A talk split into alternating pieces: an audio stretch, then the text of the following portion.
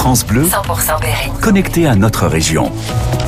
Ici, c'est France Bleu Berry. Et il est 7h, bonjour et bienvenue, bon réveil. Merci d'être à l'écoute de France Bleu Berry en ce mercredi 21 février.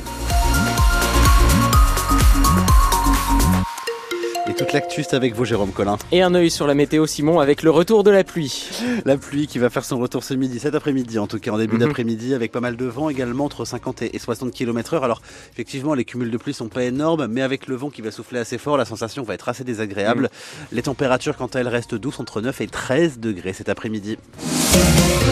L'inquiétude des arboriculteurs berrichons face au bourgeonnement très précoce. Certains arbres sont déjà en fleurs dans les vergers avec euh, minimum un mois d'avance et c'est euh, assez logique hein, vu les températures, les plus de 20 degrés relevés la semaine dernière dans le Berry. Sauf qu'un simple coup de gel détruirait tout et c'est le scénario redouté par Pascal Clavier.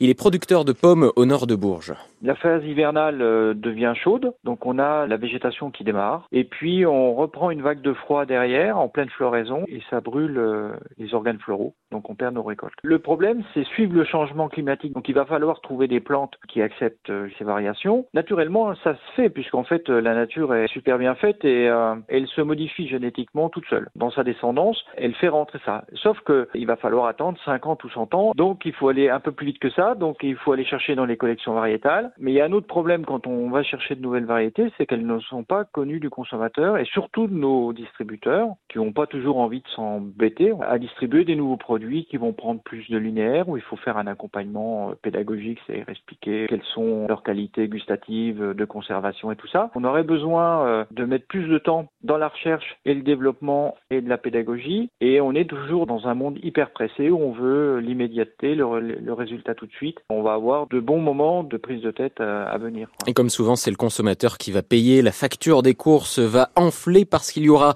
moins de fruits à ramasser et donc à vendre, prévient Florentin Kérouz de l'association Météo Centre.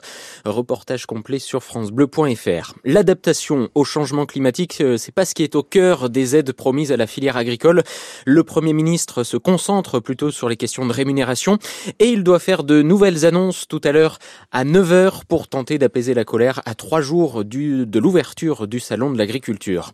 Vous allez peut-être croiser davantage de policiers et de gendarmes dans l'Indre, vaste déploiement aux quatre coins du département tout au long de la semaine dans le cadre de l'opération Place Net. L'idée c'est euh, la lutte contre les trafics de stupéfiants, des contrôles d'identité, mais aussi euh, dissuader les malfaiteurs d'agir. La présence et la vigilance des forces de l'ordre, justement très utile à Châteauroux. Les policiers ont arrêté hier trois voleurs de câbles de cuivre. Ils avaient abandonné dans leur voiture tout le matériel dérobé la nuit précédente et en revenant euh, chercher euh, justement le, le matériel, eh bien, ils se sont fait attraper par la police. Par la police, les trois hommes sont toujours placés en garde à vue. Il est 7h03, une procédure de licenciement jette un froid au centre d'action sociale de Vierzon. L'affaire fait dans un établissement qui prône la lutte contre toute forme d'exclusion. 72 agents municipaux ont manifesté hier devant euh, le CCAS pour soutenir une aide à domicile inapte depuis un accident du travail. Euh, Michel Benoît, sur place, l'émotion est vive. Les syndicats contestent la procédure tout d'abord sur la forme. Yann Journet est secrétaire CGT des territoriaux de Vierzon. La directrice signe la convocation à l'entretien préalable au licenciement. Or, c'est la maire qui a le pouvoir, on va dire, de signer cette chose-là. Cette aide à domicile n'aurait selon les syndicats pas reçu de proposition de reclassement. Une employée jetée en quelque sorte à la poubelle après 22 ans de service et à seulement 18 mois de la retraite. Un traitement inhumain. Aujourd'hui, on attend qu'on nous annonce la fin de ce licenciement envisagé. Ça, c'est le premier point. Le deuxième, c'est que le traitement sera versé à la hauteur de ce qui doit être versé. Depuis le 20 novembre, quand même, elle est spoliée de son demi-traitement. Ensuite, que ses congés soient donc euh, récupérés.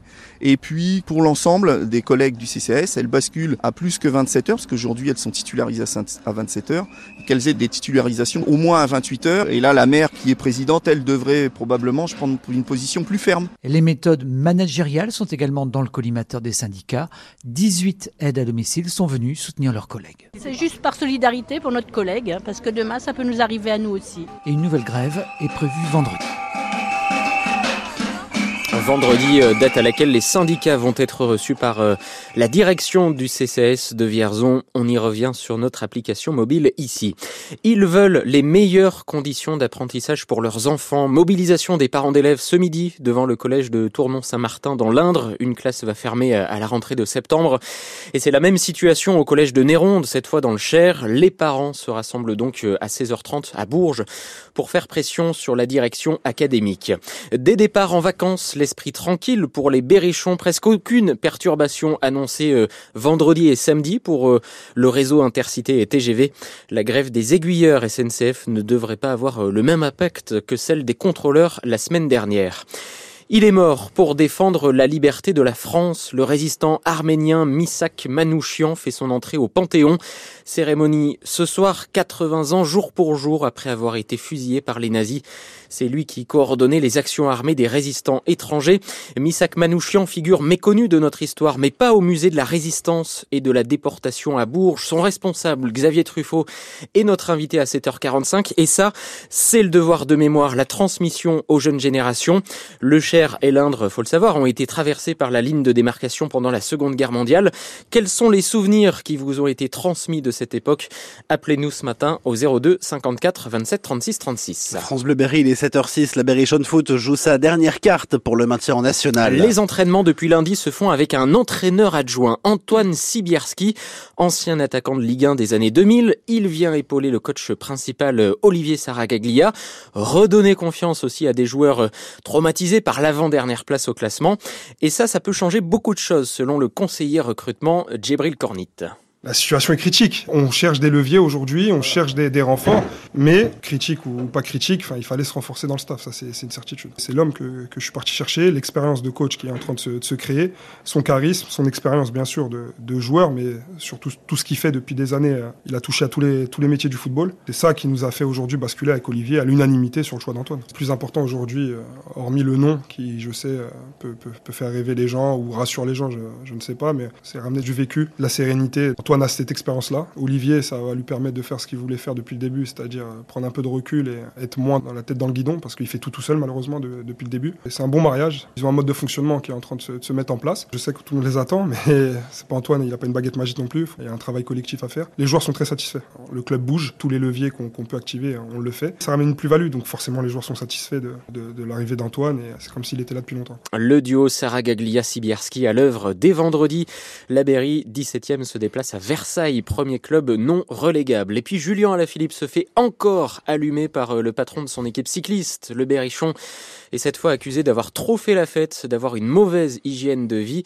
Je pense que chez lui, il y a eu trop d'alcool, l'accuse Patrick Lefebvre, agacé par les mauvais résultats depuis un peu plus de deux ans du double champion du monde de cyclisme.